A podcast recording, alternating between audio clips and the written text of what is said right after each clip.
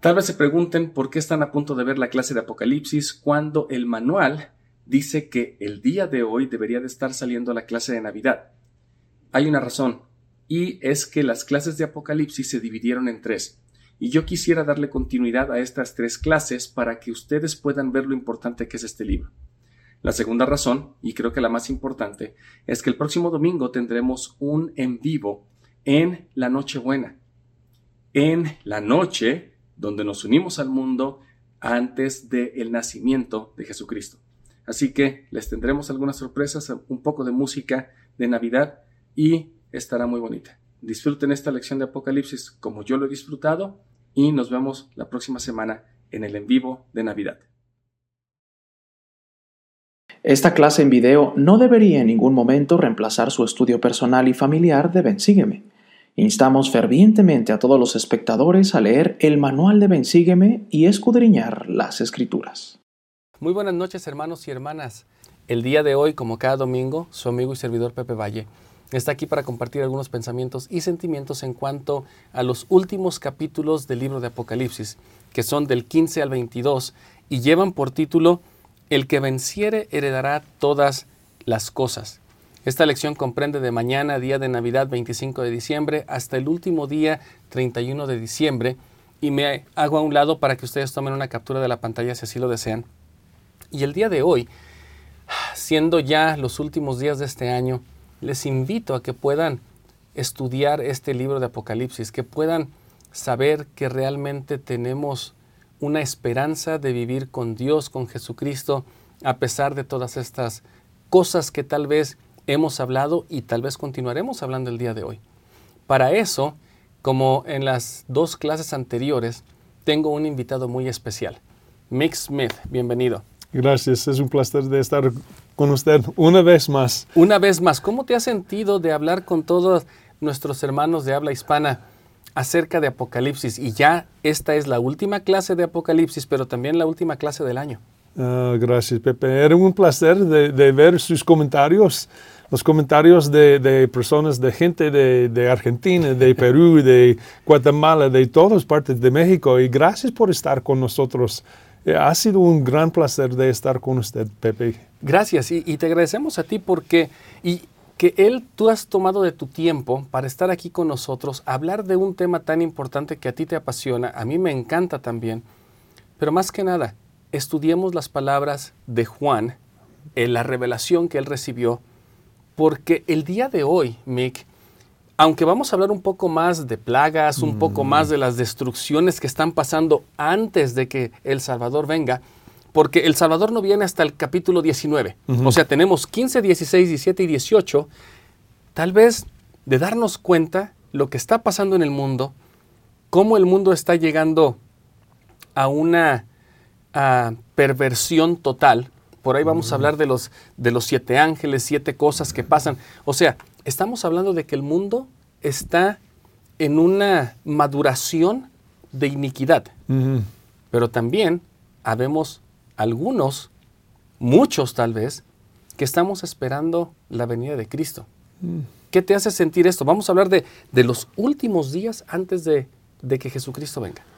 Cuando estuve preparando para esta clase, para esta lección, um, había leído acerca de palabras de hermano, eh, el elder Cook, había dicho que estamos alrededor de, de, nosotros, de cada uno de nosotros, es el mundo, vivimos en el mundo.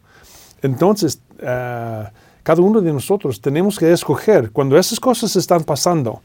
¿Voy a tener miedo o voy a tener confianza? ¿Voy a, voy a vivir mi vida con, pues no sé qué va a pasar? ¿Con incertidumbre? Sí.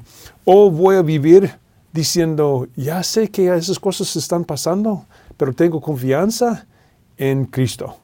Y si vimos como así, entonces las cosas van a pasar, pero estamos bien. Y de hecho, con eso que mencionas, e, en la clase del día de hoy, me encanta porque yo quisiera utilizar una palabra aquí, dualismo. Esta palabra de dualismo, lo cual vamos a tratar de ayudarnos a todos a entender qué es.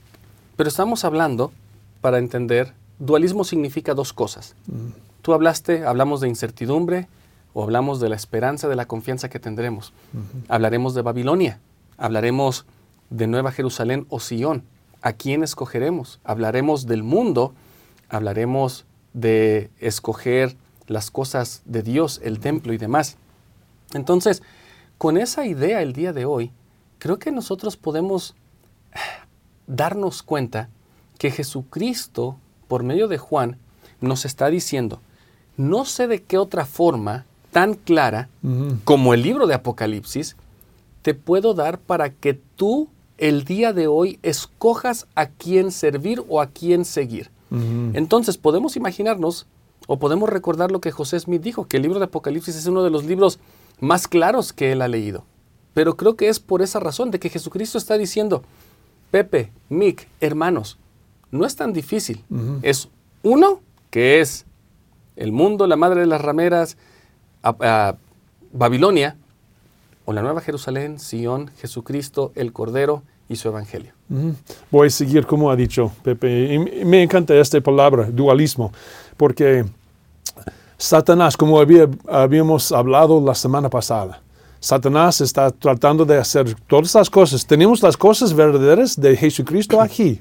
Y Satanás está diciendo, voy a hacer una imagen. Una copia. Una copia.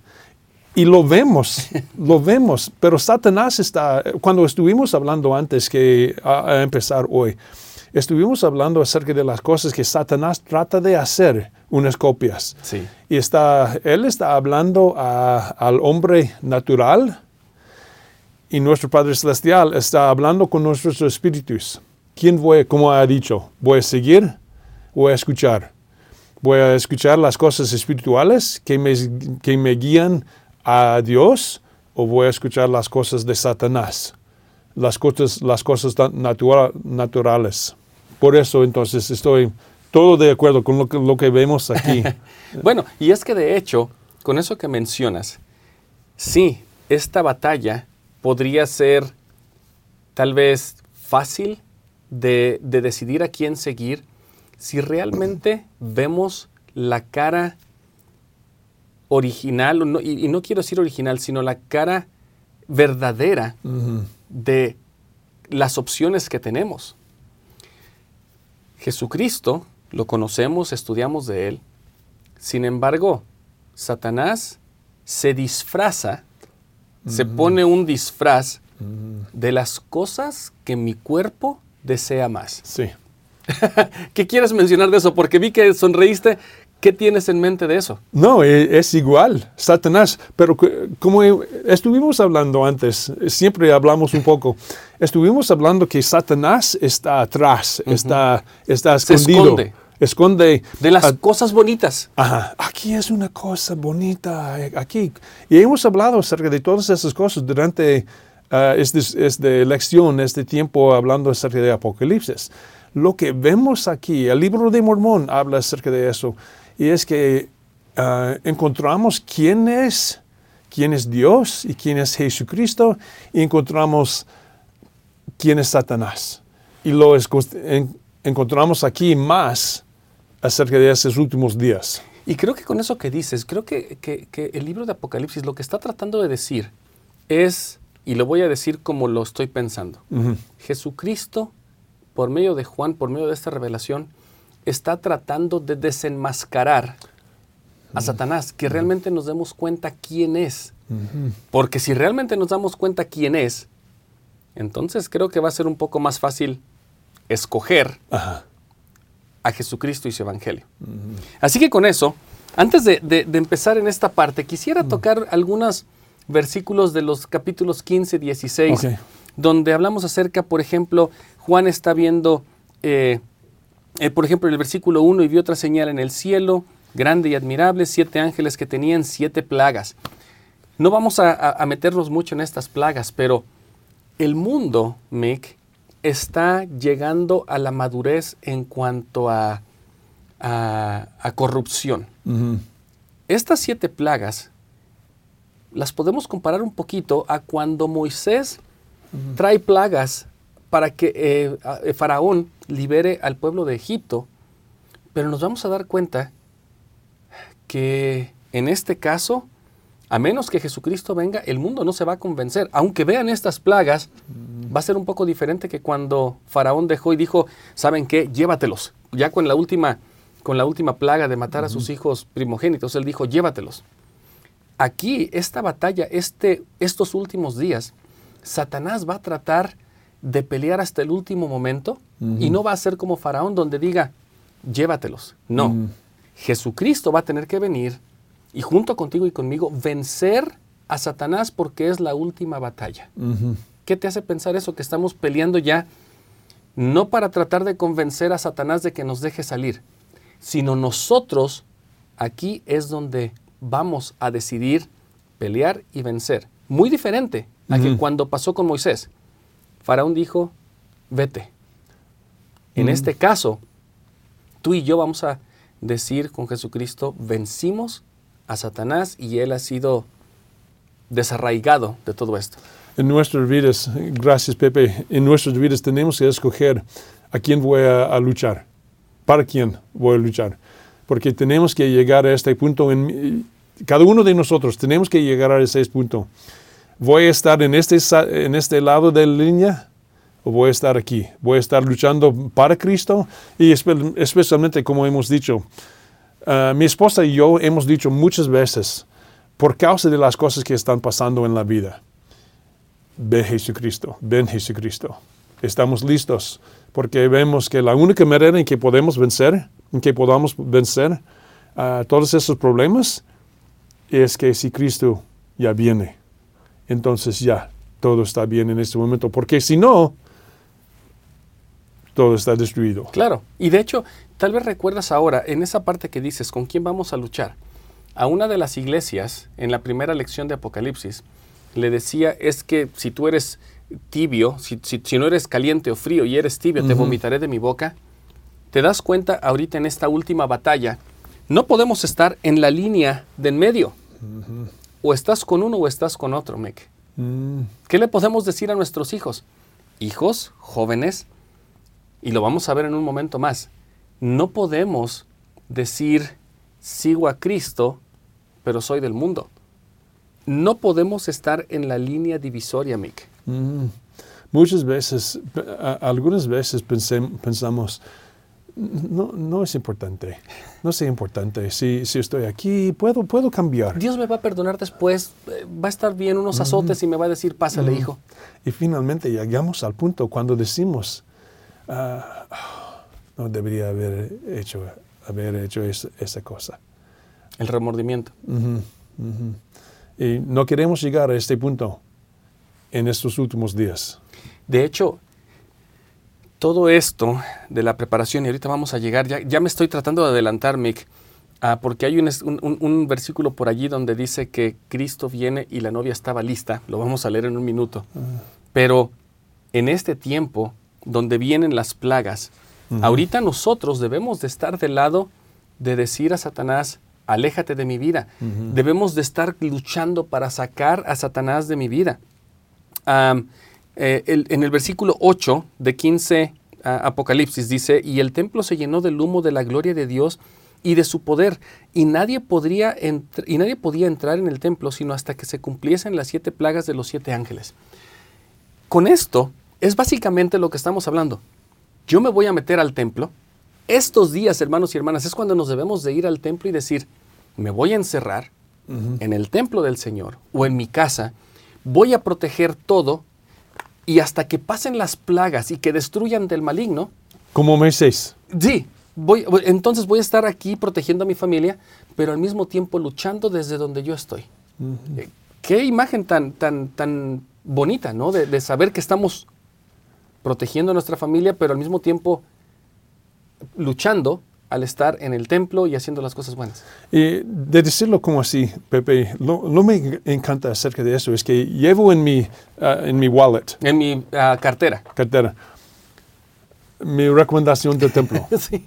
y, y, yo he contestado esas preguntas. No sé, el obispo, el, el presidente de la estaca lo hace, yo lo hago. Y sé que si debo estar uh, allá, allá adentro, como ha dicho, allá adentro del templo protegiendo mi, mi mismo y mi familia con las cosas del Evangelio. Y ya yo sé si debo estar allá o no, si estoy fuera. Fíjate que con eso que dices, a veces nosotros creemos que cuando venga Armagedón y todo que vamos, o Armagedón, perdón, en español, que, que ahorita que hablemos de eso, debemos de estar con las pistolas y con todo para, para estar listos. Pero eso que dices, No. mi arma es mi recomendación del templo. Sí. Y con eso yo puedo vencer, yo puedo atacar, yo puedo defenderme y atacar al mismo tiempo a Dios diciéndole, como lo hemos visto en el templo, Satanás, en el nombre de Jesucristo, aléjate de aquí. Déjame, deja, deja mi vida, deja mi familia. Yo me meto al templo, porque del templo salen las plagas que van a ir a destruir, pero yo me quedo aquí para proteger a mi familia. Con esa, con esa arma que es mi recomendación. El poder de Dios es más todopoderoso de todas las armas, de todas las cosas allá afuera. Y por eso, eso es, eso es lo que me encanta. Tenemos el poder de Dios si estamos fieles y estamos siguiendo Dios. Fíjate que en esta parte estamos siguiendo Dios y estamos hablando de las plagas. Ah, en el versículo 1 del capítulo 16 dice, y oí desde el templo una gran voz que decía a los siete ángeles, id y derramad sobre la tierra las siete copas de la ira de Dios. Han pasado, Mick, siete mil años, o bueno, hasta más o menos siete mil años Sí. desde, desde que el- la, iglesia, la, la iglesia, la- el mundo se forma.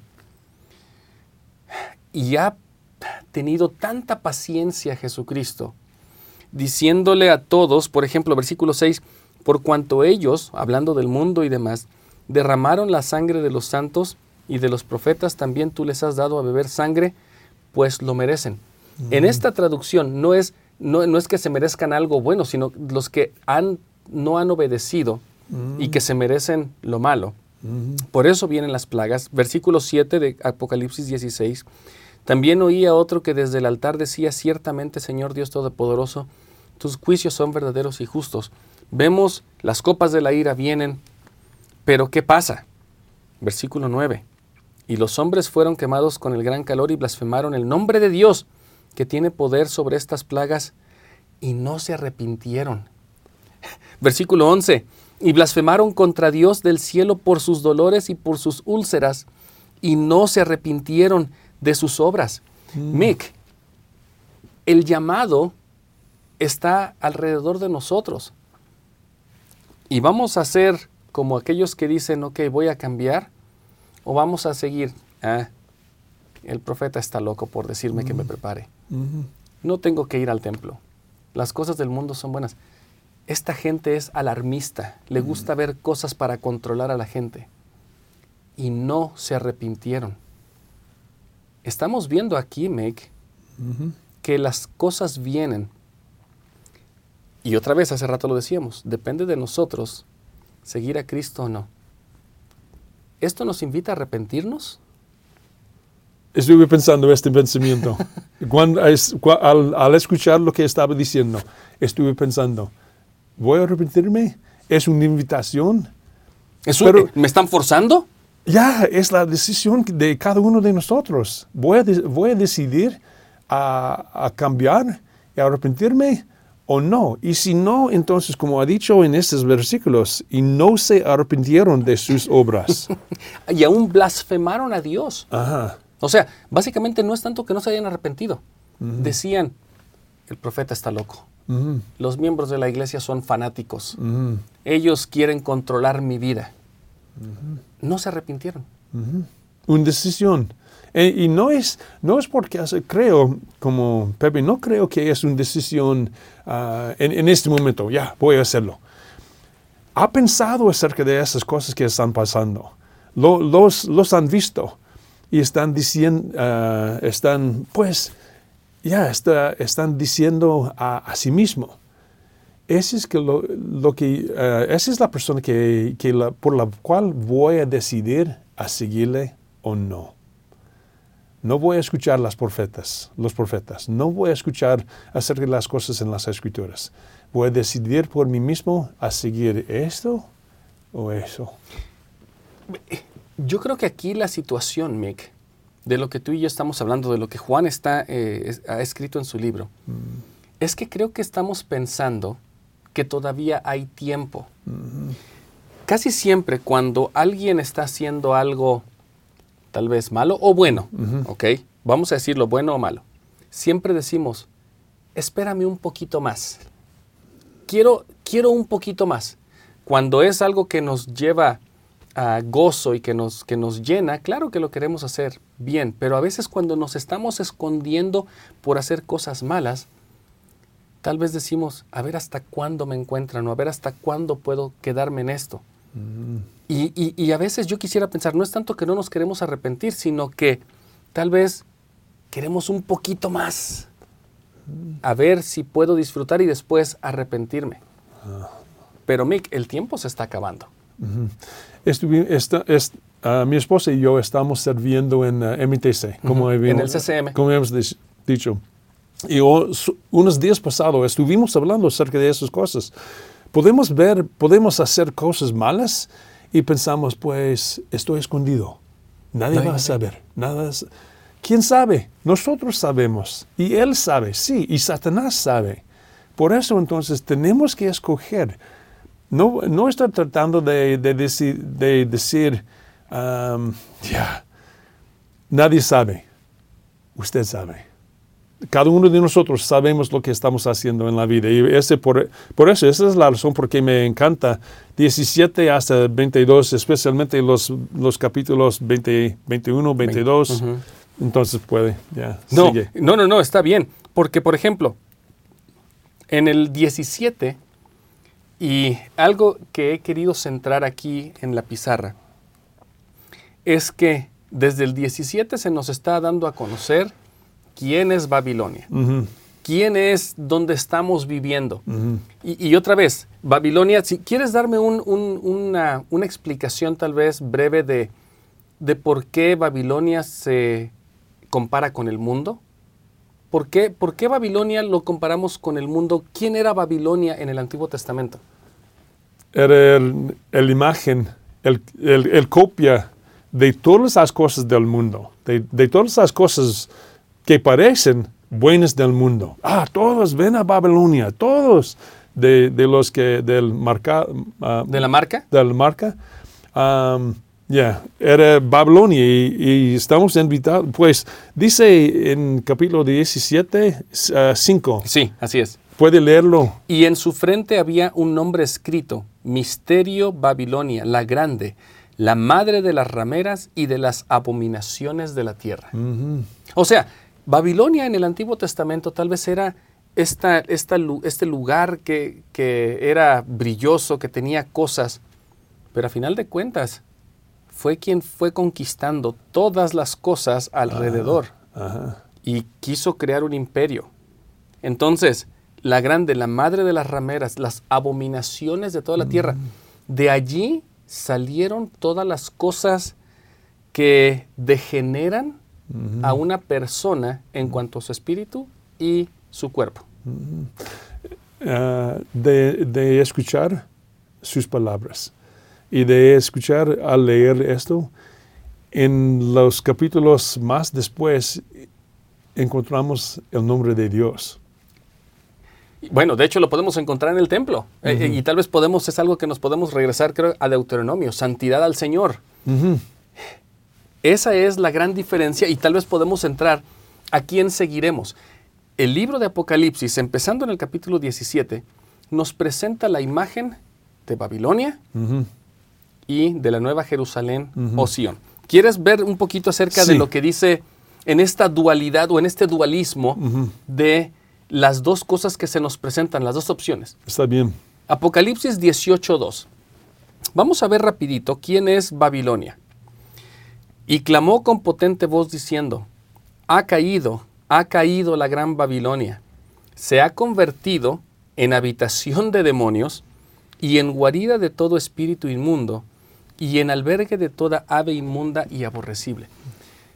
Tal vez Babilonia, el lugar donde vivimos el mundo, empieza siendo donde yo nací. Yo vengo al mundo porque fui obediente en mi primer estado, vengo y nazco aquí. Sin embargo, al vivir en el mundo, si me dejo llevar por las cosas del mundo, se convierte en una guarida, en ese lugar donde nos podemos esconder para hacer cosas malas, donde pensamos que nadie nos ve.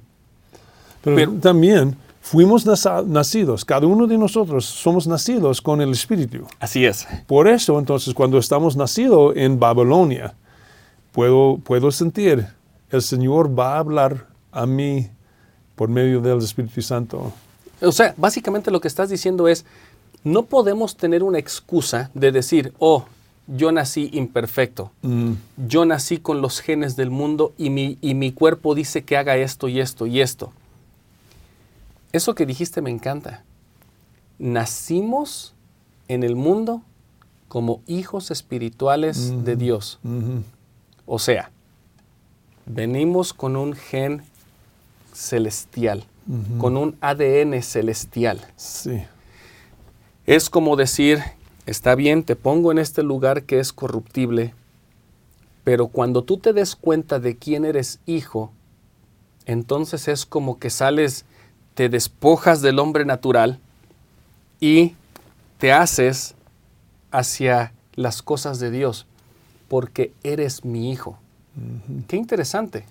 Mi padre siempre me dijo, cuando sabes quién es, ah, usualmente actúas como debes. ¿Sí?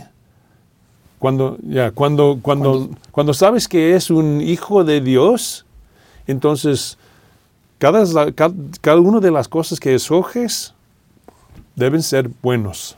Así es, o sea, tú no puedes ir en contra de tu naturaleza. Ujú. Y Pablo y Pedro y Juan han hablado de la naturaleza divina que todos llevamos. Pero otra vez, nacimos aquí y la gran batalla es, de, es no permitir a Babilonia que se convierta en una cárcel. De hecho, aquí en, el- en- en la, en la versión en, español que dice en albergue de toda ave inmunda, en inglés, Mick, dice cage. O sea, se convierte en una jaula. Y es por eso que Juan en el versículo 4 dice, y oí otra voz del cielo que decía, salid de ella, pueblo mío, para que no seáis partícipes de sus pecados, ni recibáis parte de sus plagas. Aquí está la invitación, Mick. El día de hoy se nos invita a dejar Babilonia, a dejar el mundo. Cada uno de nosotros. Todos. No podemos decir, soy miembro de la iglesia, pero soy parte del mundo.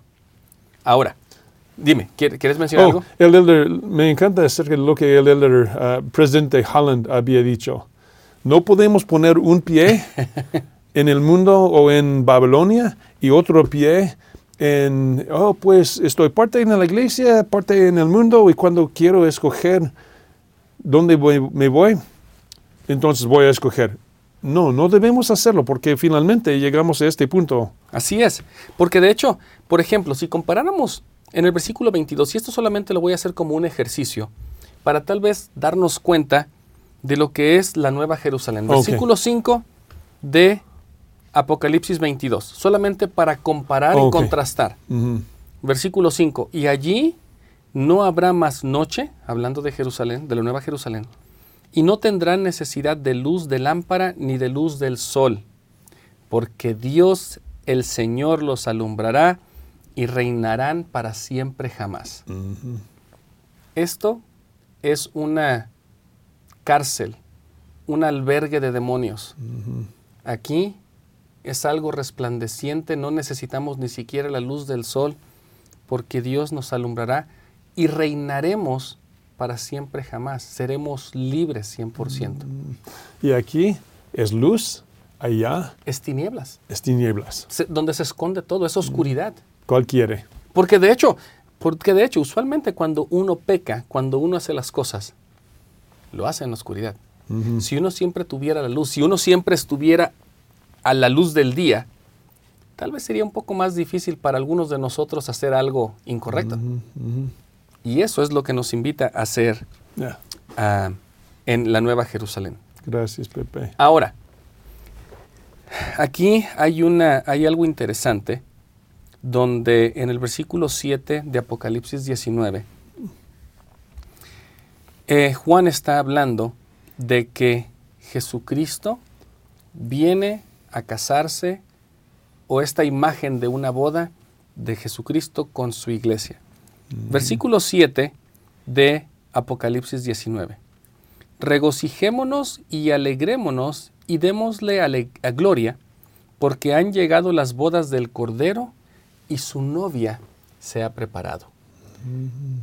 Estamos hablando de todo lo mal, de toda la conmoción, de la corrupción que hay en el mundo. Y fíjate que de la forma que yo lo veo, Jesucristo no va a venir cuando el, cuando el, el mundo, Babilonia, esté lo más corrompida que se puede. Va a venir cuando su novia esté lista. Nosotros, su iglesia, nos estamos preparando. ¿Qué te hace pensar esto, Que Está, Jesucristo viene y su pueblo y su novia se ha preparado. Nosotros tenemos la oportunidad de, escoger, voy a ser parte de la novia cuando Él viene, entonces, ah, cuando, cuando recibimos especialmente de ser, de ser ah, relevado de nuestro llamamiento como presidente y esposa de la misión, recibimos invitaciones, muchas invitaciones de los misioneros. Pasen a mi boda, mi boda, boda, sí. Así es. Pasen a mi boda. Decidimos, queremos ir o no. Y es, es igual con esto. ¿Quiero estar allá con Cristo cuando viene o no? cada vez durante, lo que me, encanta, Pepe, acerca de este tiempo juntos, el libro, durante estas eh, tres semanas pasadas, hemos tenido muchas oportunidades de hablar acerca de escoger. ¿Quién va a escoger a seguir? Es todas esas cosas que estamos hablando.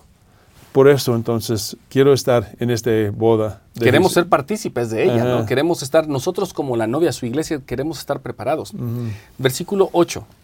Y a ella, esto me encanta, se le ha concedido que se vista de lino fino. Ahora, aquí eso me encanta porque aunque nosotros nos preparemos, si somos la novia, la iglesia, que es la novia, de cualquier modo, esta palabra se le ha concedido. No es por mis esfuerzos, Mick no es por lo que yo haga, no es por todo lo que yo pueda dar y regalar y servir. Si no se me concede, si no se me invita por la autoridad y la expiación de Jesucristo, yo no puedo estar aquí. No importa lo que haga, todo lo que yo haga, a menos que Jesucristo lo apruebe, reciba mi ofrenda, a mí no me invitarían si estoy haciendo las cosas que Cristo me invita a hacer. Y continuamos, limpio y resplandeciente. Mm. Esto que dice aquí, resplandeciente, en la versión en inglés, y, a veces muchos me preguntan, ¿por qué habla de la versión en inglés? Hermanos, voy a hacer un paréntesis aquí. En la iglesia utilizamos en inglés la versión del uh, King James, del rey Santiago. En español utilizamos la versión de la reina Valera. Oh, Son diferentes, no no es la misma traducción. Entonces, de acuerdo a las traducciones, a veces algunas traducciones en inglés o aún otras traducciones que aún se han utilizado en conferencias generales, a veces nos da un poco mejor contexto. Y lo que mm. quiero decir aquí dice, ah, se le ha concedido que se vista de lino fino, limpio y resplandeciente. Pero en inglés dice white, o sea, blanco. Blanco. Resplandeciente puede ser eh, este pantalón azul y puede resplandecer. Sí. Pero dice, se le ha dado vestimentas blancas. Blancas. Como cuando se nos invita al templo y decir, entra en el reposo de tu Señor. Esta es tu vestimenta para que vengas a la boda. Limpio, blanco, porque mm. el lino fino de las acciones justas de los santos. De nosotros, lo que estamos haciendo en la vida. Y, y sé que debo participar en esas cosas porque siento cómodo de estar allá. Y otra vez es una, es una, eh, es una decisión que nosotros hacemos. Yo no sé dónde tienes tú tu ropa del templo en tu casa, pero para los que no tengan ropa del templo, la, ropa del templo puede estar colgada en el templo y podemos ir y pedirla. O puede estar en tu closet, en mi closet. Pero a menos que yo decida tomarla e ir a la boda y ponérmela, la ropa puede estar allí blanca, bonita, pero es una decisión que nosotros hacemos de acercarnos a Dios y ponernos esa ropa. Y quiero estar allá. ¿Por qué? ¿Por qué quieres ¿Por qué Mick quiere estar en una boda de Jesucristo y su iglesia. Es donde encontramos todo, todo el gozo de la vida. Como, como leemos uh, después en capítulos 20 hasta el fin, uh, las lágrimas, tears, uh -huh. las lágrimas Él va a quitar. A limpiar, a enjugar, dice. Sí. Y entonces en estos momentos yo sé que en el templo, hemos hablado acerca de todas esas sí. cosas. Cuando estoy en el templo, puedo olvidar o puedo pedir al Señor por las cosas que, que necesito ayuda de todas las cosas, y especialmente de estar en la boda uh, con Jesucristo, con uh, la iglesia. Entonces quiero estar allá, porque ese es el deseo de mi corazón. Y de hecho, con eso que dices, yo creo que es bueno leer esa escritura que dices, Apocalipsis 21, 4. Y enjugará Dios toda lágrima de los ojos de ellos, y ya no habrá más muerte, ni habrá más llanto, ni clamor, ni dolor, porque las primeras cosas han dejado de ser. Mm. Cuando nosotros escogemos ir al templo, tal vez haciendo un, un, simbolismo muy pequeño, cuando entramos al templo, yo creo que aunque hubiera habido muerte en mi vida, aunque hubiera perdido a un ser querido, aunque esté pasando dolor y haya conmociones en el, en el mundo, entrar al templo hace que me olvide de todas estas cosas. Creo que me da la esperanza uh -huh. de continuar, salir del templo, meterme otra vez al mundo, pero por lo menos por esa hora o dos horas y media que estuvimos en el templo, todas estas cosas desaparecen. Uh-huh. Ahora imagínate, ser invitados a la boda final, donde vencemos junto con Cristo, y tener este gozo eterno, mm. ¿no nos da una, un incentivo, una motivación mm -hmm. para asistir a las bodas? Mm, especialmente de recordar cuando salgo del templo, aunque todavía los, los problemas pueden, pueden estar, pero recuerdo que el Señor está conmigo. De asistir a, a esta boda que estamos hablando y, y leyendo, quiero estar allá porque si estoy allá, entonces sé que con Cristo he vencido todo el mundo. Hemos vencido todo y el hecho de, de sentir uh -huh. que Él limpia mis lágrimas cuando estoy en el templo es una experiencia o es una imagen en, en mi mente muy bonita. Es algo tan personal.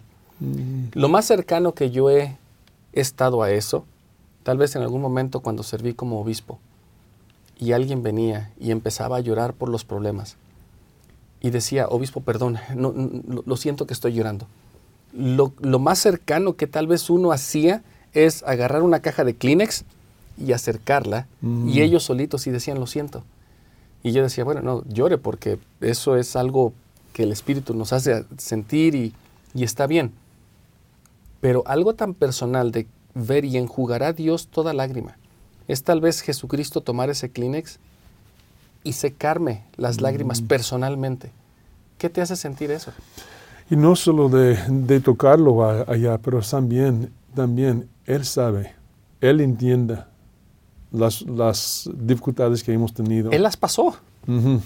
Y por eso me encanta también, porque um, la diferencia es que cuando estoy, estoy allá con Cristo, Uh, especialmente, lo siento, estuve pensando cuando estaba hablando, estuve pensando acerca de mucha de la gente que están escuchando a, ese, a esa lección, que posible, posiblemente están diciendo, no tengo el dinero de pasar al templo, no puedo pasar al templo, no tengo un, tem un templo cerca y, y, no puedo ir.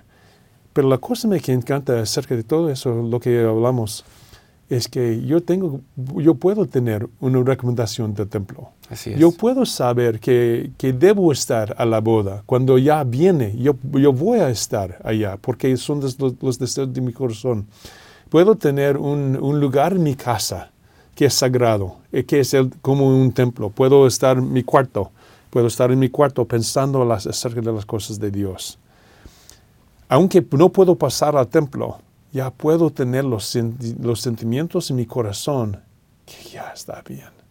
Fíjate que si nosotros con eso que dices de nuestras casas y tenemos una recomendación, si cada vez que entráramos a nuestro propio hogar que se nos ha invitado a que sea un pedacito de cielo o que lo comparemos con un templo, que lo resguardemos de las cosas malas. Tal vez, cada vez que entre a mi casa, yo podría hacerme la, la pregunta, si yo sacara mi recomendación ahorita, ¿podría entrar a un lugar santo? ¿Es mi casa un lugar santo?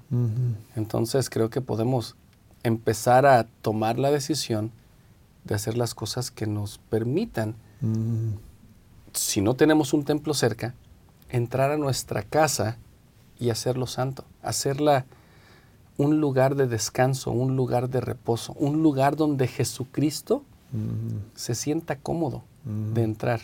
Gracias, Pepe. El templo es su casa, mi casa es mi casa, pero podría decirle a Jesucristo, mi casa también es tu casa. Entra. Gracias, gracias, estoy de acuerdo.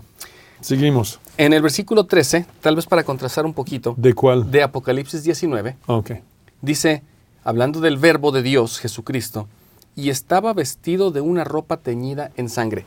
Quiero hablar un poquito acerca de esta relación, porque la novia se viste de blanco, eso se le es concedido. Pero Jesucristo, Mick, su ropa Sangre. estaba vestida teñida de sangre. ¿Por qué? Su sacrificio. Está llevándolo para recordar a nosotros cuando lo vemos. Él sufrió para mí. Él sufrió por todo el mundo. Y ya viene, pero también acerca de las cosas que van a pasar o que han pasado sobre el mundo porque han rechazado a Jesucristo.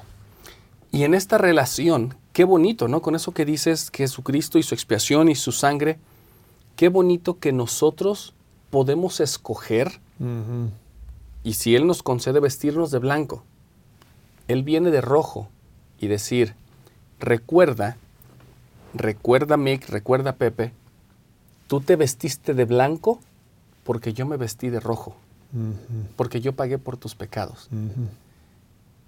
Qué bonita, qué bonito recordatorio el hecho de saber que me estoy casando, que estoy haciendo un convenio, tengo una relación con aquel que me salvó de mis pecados, con aquel que derramó su sangre para que yo pudiera vivir. ¿Qué te hace sentir esto? De, de ver su, su ropa, su sufr- sufrimiento. Es la razón por qué estoy en vestido blanco. Esa es la razón, esa es la única razón por la que tú y yo nos podemos vestir de blanco. Por la que, hermana, usted puede ir al templo y vestirse de blanco y puede usted decir, yo estoy aquí porque Jesucristo murió por mí.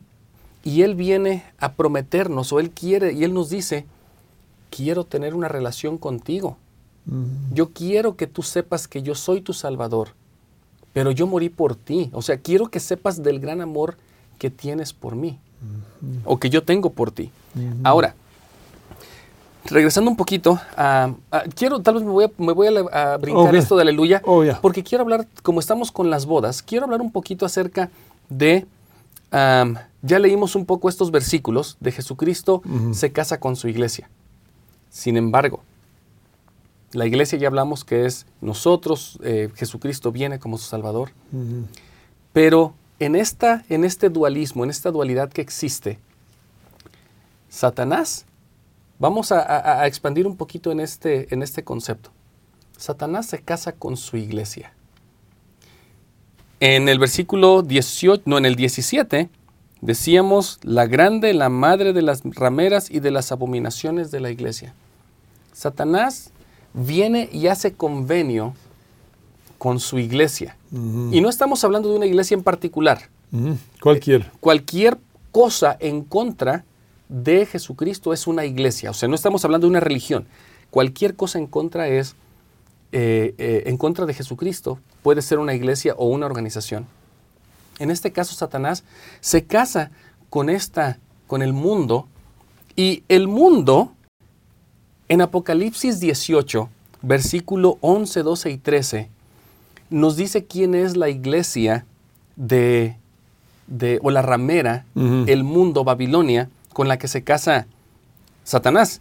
Y dice, versículo 11 de Apocalipsis 18, y los mercaderes de la tierra lloran y se lamentan por ella porque ninguno compra sus mercaderías. ¿Qué ofrece Babilonia? ¿Qué ofrece el mundo? ¿Quién es la esposa de Satanás? Mercadería de oro, de plata, de piedras preciosas, de perla, de lino fino, de escarlata, de seda, de grana, de toda madera olorosa, de todo objeto de marfil, de todo objeto de madera preciosa, de cobre, de hierro y de mármol, canela, especias aromáticas, ungüentos, incienso, vino, aceite, a flor de harina, trigo, bestias, ovejas, caballos, carros, esclavos y almas de hombres. Si nosotros somos o queremos ser parte del mundo, de la iglesia que Satanás se casa, o con la que se casa Satanás, en realidad lo único que en algún momento a nosotros nos van a vender son, nos van a vender como esclavos o como almas de hombre, nos va a cautivar. ¿Qué te hace pensar esto? Cuando, cuando, cuando mi, mi papá se murió, estuve pensando, vi mi papá, su- el cuerpo de mi papá, y pensé, pensé, Ujú. no tiene nada. Solo tienes la ropa, tiene la ropa del templo. No tiene nada. Mi, mi papá había probado, ah, provided. Oh, proveído. proveído por cada uno de nosotros, muchas, muchas cosas por cada uno de nosotros, pero estuve ya pensando. Cuando estuvimos ah, leyendo acerca de todas las cosas del mundo, las cosas de Satanás, vi, no tiene nada a menos que sus anillos, dos anillos. Y, mi- y dije a mi, a mi mamá, ¿quieres los anillos? No, no está bien, puede dejarlos allá. Entonces, después de uno o dos minutos, ya quiero los, los anillos. Los saqué y no tenía nada. Pero estamos leyendo acerca de las cosas que Satanás está tratando de... Las cosas De de. Dios. Ya, las cosas de Dios son las cosas espirituales. No, no tengo las cosas, formas de, de las cosas de, de madera, de, de ninguna cosa. Pero las cosas de Dios son las cosas que están aquí, aquí adentro. Posiblemente ropa blanca, como hemos, um, como hemos dicho, pero pensé en, este, pens- pensé en este momento, no hay nada del mundo, pero las cosas de los convenios están adentro. Yo creo que este comentario es, es un comentario que, que- que- que todos de nosotros sabemos, pero nunca lo aterrizamos o nunca le damos la, la importancia que es. Porque con este ejemplo que tú nos das, cuando morimos no nos llevamos nada de lo que Babilonia, de lo que el mundo nos pudo vender. Todo eso termina aquí. Lo que nos vamos a llevar es el conocimiento, es la marca sobre nuestra frente, el nombre nuevo, los convenios que hemos hecho. Eso pasa de esta vida a la otra. Es duradero, es eterno, es perdurable. Todo lo que Satanás y su, y su iglesia o su esposa nos ofrece termina aquí. Y cuando hablamos de esto, fíjate que de, de la forma que lo estaba viendo y con- cuando lo estaba estudiando acerca de que Jesús, o de que más bien Satanás se casó con una ramera, con su iglesia, con el mundo. Y en el libro de Apocalipsis nos presenta una imagen clara de quién es Jesucristo y Satanás. Bueno, a veces no es tan clara. Mm. Porque Jesucristo, por medio de las escrituras sabemos quién es. Pero Satanás, al ser una copia, al ser la bestia, al ser ese que se disfraza casi casi como ángel de luz, a veces es difícil para nosotros escoger. Si realmente viéramos, Mick, y aquí quiero escuchar tus pensamientos, si realmente supiéramos quién es Jesucristo y quién es Satanás, sería muy fácil. Sin embargo, cuando, Jesucristo, cuando Satanás se casa con el mundo, se casa con una ramera, se casa con alguien que tiene cosas que brillan, que nos invitan a hacer lo malo, Satanás se esconde atrás de su esposa, que es el mundo, y en lugar de decir que la decisión es entre Jesucristo y Satanás, porque esta decisión sería fácil, es entre Jesucristo y el mundo. No vemos a Satanás, pero Satanás es quien está detrás de todas las cosas del mundo. Tiene que ser escondido. Tiene que ser escondido de todas estas cosas bonitas, de los lujos, de, de la mercadería, de, los, de, los, de las cosas que nos hacen sentir bien, que, ah, yo, me, yo soy famoso, hago las cosas. Mm. Satanás se tiene que esconder atrás de todo esto. Porque sería muy fácil entre Jesucristo y Satanás escoger a Jesucristo. Pero a veces entre Jesucristo y el mundo, Satanás está aquí atrás. Es la razón por que tenemos que llevar el Espíritu siempre con nosotros. Tengo que vivir mi vida en una manera eh, por la cual el Espíritu, como, como ah, hacemos cuando participamos en la Santa Cena, para que siempre podamos llegar su Espíritu con nosotros. Si no lo estoy haciendo, entonces las cosas del mundo, las cosas de Satanás, me parecen, ah, muy bonita. Oh, quiero eso porque me va a dar gozo en mi vida, felicidad en mi vida. Esa es la razón por qué es tan importante llevar el Espíritu conmigo, porque estoy separado, ah, estoy um, surrounded. Estoy rodeado. Rodeado por las cosas del mundo que, que que son importantes a las cosas naturales en parte de, mí, de quién soy. Por eso entonces ya. Fíjate qué interesante que, mencionas eso porque a final de cuentas Jesucristo no está con nosotros y no le podemos ver. Pero el Espíritu sí está con nosotros. Y Él sí nos puede decir, como si fuéramos expertos en billetes, cuando se nos da un billete falso, ah, este mm. billete no me compra nada. Sí. Wow. Y aunque pareciera que me puede comprar algo, los expertos sabrían este billete no vale nada. Se parece al verdadero, pero no te compra nada. O si te compra algo, te compra las cosas que quedan en esta tierra. Y Satanás quiere que parezca como así, porque si, si doy a, usted, aquí es un 10. un, billete de 10. Billete de 10. Y tiene una foto de, de mí. Aquí voy a pagar con eso. Entonces no va, Él no va a decir, claro que no, yo no lo acepto porque no tiene Pero Satanás tiene que hacerlo como copia. Aquí lo tiene. Y si no tiene el Espíritu, entonces no va a saber. Wow. Si no tenemos el Espíritu, no sabemos, nunca podremos decidir escoger entre Jesucristo y las cosas del mundo. Muchos de nosotros pensamos que podemos escoger a Jesucristo y el mundo. Pero si hacemos eso, casi casi estamos tratando de decirle a Jesucristo, Jesucristo, vente al lugar donde yo estoy, entra en una relación con alguien infiel, con alguien que no, que, tiene al diablo de, jefe o, de, líder. Jesucristo no puede venir a donde estoy yo, sí puede venir a rescatarme, pero va a venir y sacarme, de hecho casi casi como esa fotografía, va a extender la mano y me va a sacar. No se va a venir y va a estar cuando yo escojo irme a, un bar, cuando yo escojo ir a hacer cosas en la computadora que no son tan buenas, Él no va a estar allí. Pero en el momento que yo diga, Padre, ayúdame, Jesucristo va a venir y me va a sacar. Mm. Qué interesante que, que, el Espíritu nos puede ayudar a salir de donde estemos el día de hoy. Y tenemos que recordar, gracias lo que ha dicho, Pepe, tenemos que recordar, no puedo ir al bar. y, entonces decir cuando estoy entrado, por favor, ayúdame a salir, porque estoy escogiendo Babilonia. ajá, y no puedo decir en este momento, pero estoy tratando de vivir fielmente. No voy al bar, no voy a las cosas, no estoy haciendo las cosas en, en el computador que son malas. Estoy pensando, por favor, ayúdame a vencer esas tentaciones y ya, vamos a pensar que entramos al bar, la decisión es de nosotros de decir, creo que aquí Jesucristo no puede rescatarme. Me voy a salir. Perfecto. Ahora sí, aquí estoy. Pero todo empieza por ti y por mí. El decidir querer estar con Él. Gracias. Versículo 6, Apocalipsis 20, para ir ya cerrando la clase. gracias. Bienaventurado y santo el que tiene parte en la primera resurrección. La segunda muerte no tiene poder sobre estos, sino que serán sacerdotes y sacerdotisas de Dios y de Cristo y reinarán con él mil años.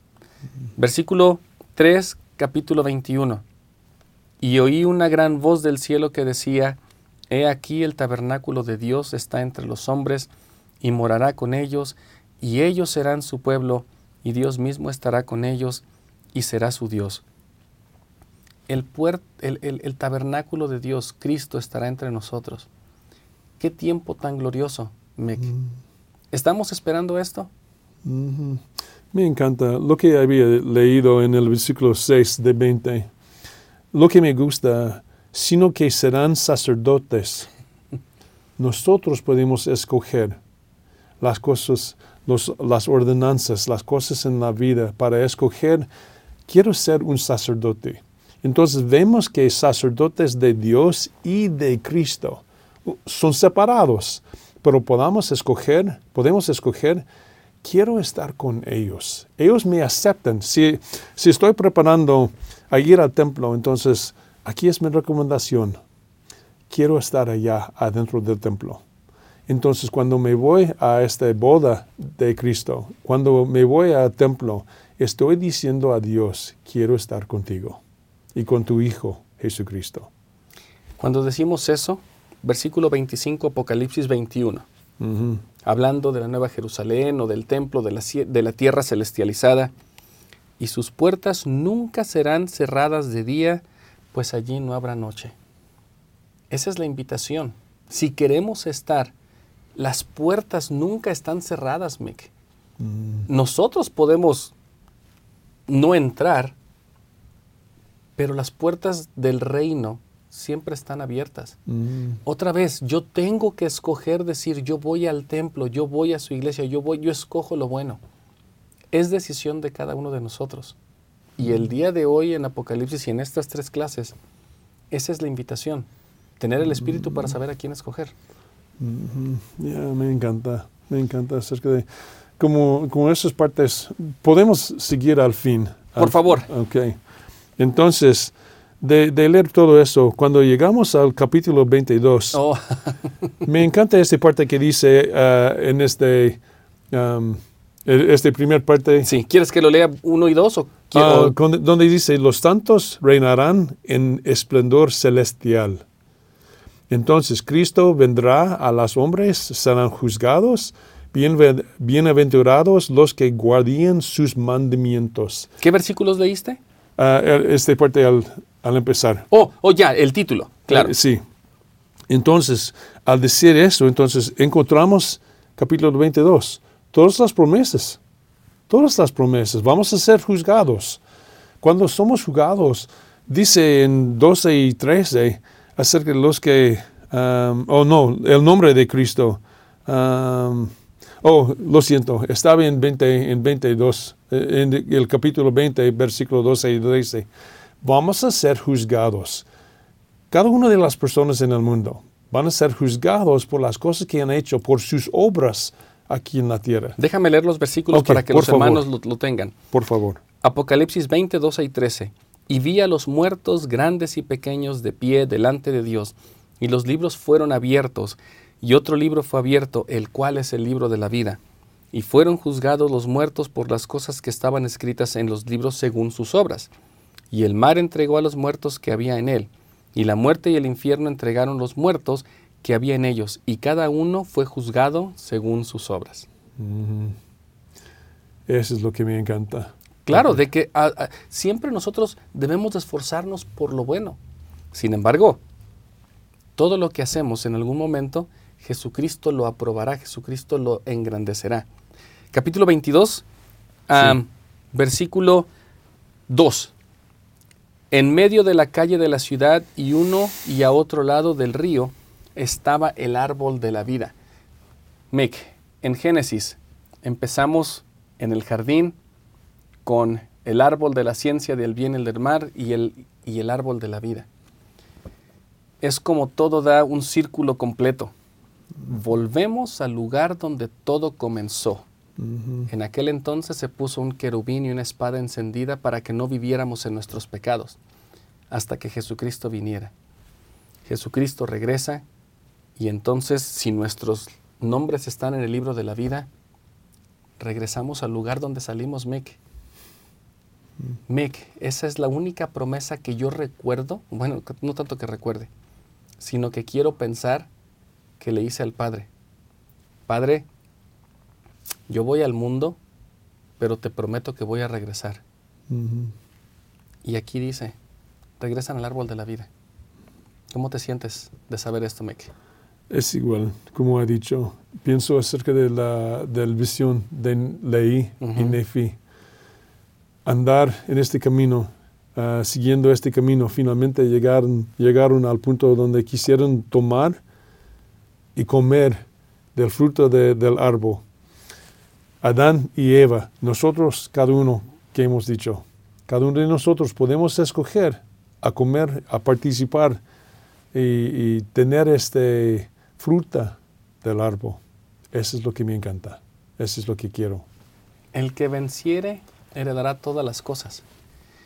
No lo quiero decir y espero que se comprenda, pero antes de venir a esta tierra, nosotros vimos qué eran todas esas cosas vivíamos con el Padre, veíamos, wow, tal vez éramos como espíritus pequeños y decíamos, yo quiero ser como mi papá. Así como cuando mi hijo dice, yo quiero jugar básquetbol como mi papá. O tú, quiero ser carpintero, quiero ser lo que sea como mi papá. Tal vez cuando estábamos en ese tiempo que no teníamos cuerpo, que de hecho decidimos seguir el plan y venir y vencimos en esa parte para poder estar aquí en la tierra, dijimos, yo quiero ser como mi papá. Y ese Padre era Dios, el Padre Celestial. Y Él te dijo, Mick, me dijo a mí, ok, ve al mundo, se te va a olvidar todo, vas a aprender a escoger por ti mismo, porque así es como Dios llegó a obtener su conocimiento por medio de las decisiones. Y una vez que sepas esto, yo estaré, yo estaré aquí esperándote con los brazos abiertos regresamos, salimos y regresamos. Apocalipsis nos puede dar una visión del plan de salvación, Mickey, y de la promesa que le hicimos a Dios de que dijimos, yo voy a regresar a vivir contigo. Y Él nos decía allá y nos dice ahora, cuando decimos, no sé si puedo hacerlo, no sé, es tan difícil, no sé, Señor, no sé, Dios, Padre, no sé. Y Él nos dice, por medio de Jesucristo, por medio de Jesucristo, si crees en Él y si sigues Él, puede llegar, puede regresar a mi presencia. Pero Pepe, Miguel, cada uno de nosotros tiene que escoger por sí mismo si quiere llegar. Voy a darle la, la bendición de arrepentirse. Yo voy a darle la expiación de Jesucristo. Él va a vencer, vencer y heredará todas las cosas. Cada cosa. Puedo pensar, como ha dicho Pepe, mi Padre Celestial diciendo, Mick, Pepe, todo está bien si sigues el plan. Si te arrepientes diariamente, mm. continúa dando un paso delante del otro. Jesucristo viene pronto. Versículo 4 de, Apocalipsis 22, y verán su rostro y su nombre estará en sus frentes, lo hemos hablado. Versículo 7, Jesucristo, y he aquí vengo pronto, bienaventurado el que guarda las palabras de la profecía de este libro. Versículo 13, yo soy el alfa y el omega, el principio y el fin, el primero y el último.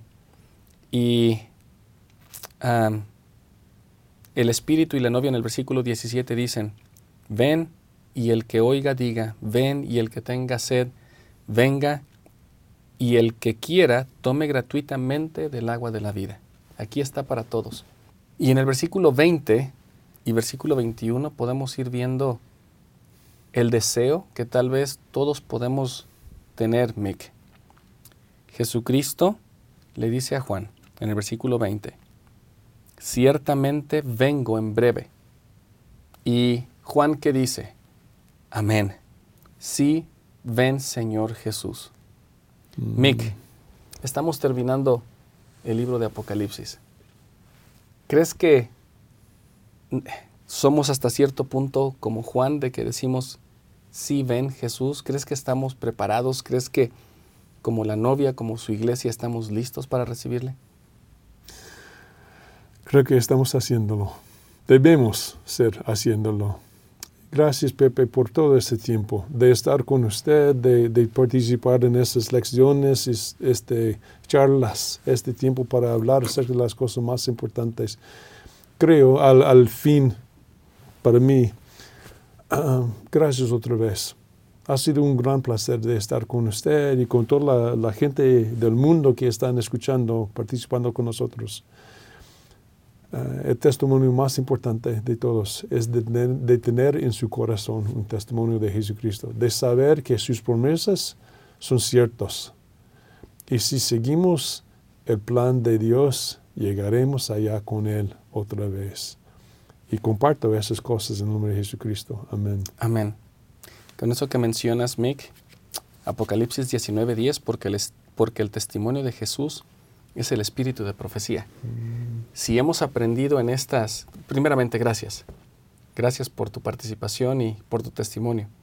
Y hermanos y hermanas, si hemos aprendido algo en estas clases de Apocalipsis, es saber que Dios nos ama y es saber que tiene un plan y que estamos jugando por el equipo correcto. Que todos los días nos ponemos la playera o la camisa, el jersey del equipo de Jesucristo y que con Él vamos a vencer. Definitivamente es una decisión personal. El libro de Apocalipsis nos enseña a que en, esta, en estos últimos días de este año, y siendo el cuarto año de, de, estas, de estos videos ah, de doctrina y convenios que he tenido, de, de escuela dominical, que he tenido la oportunidad de compartir con ustedes, que esta clase, que este año que empieza sea el momento en que nosotros decidimos escoger a Jesucristo y su iglesia.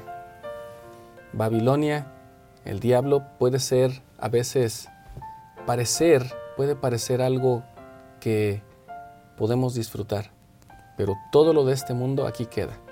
Escoger Jesucristo y su iglesia, sus convenios, su evangelio, perduran para siempre y en algún momento nosotros estaremos allí para reinar junto con Él mil años o las profecías que digan Apocalipsis, pero estaremos allí. Tengo el testimonio firme de que yo, personalmente, y tal vez ustedes, todos, la única promesa que le hicimos al Padre Celestial, sin que lo recordemos, es que le dijimos, Padre, yo voy a volver a tu presencia. Y todo lo que estamos haciendo aquí es para que podamos prepararnos y podamos cumplir la promesa que alguna vez le hicimos a Dios de que estaríamos frente a Él nuevamente para heredar todas las cosas por las decisiones que yo tomé en este mundo. Mi testimonio es grande, Jesucristo vive, Jesucristo murió por mí, murió por todos, pero como siempre digo, soy un poquito egoísta, Él murió por mí.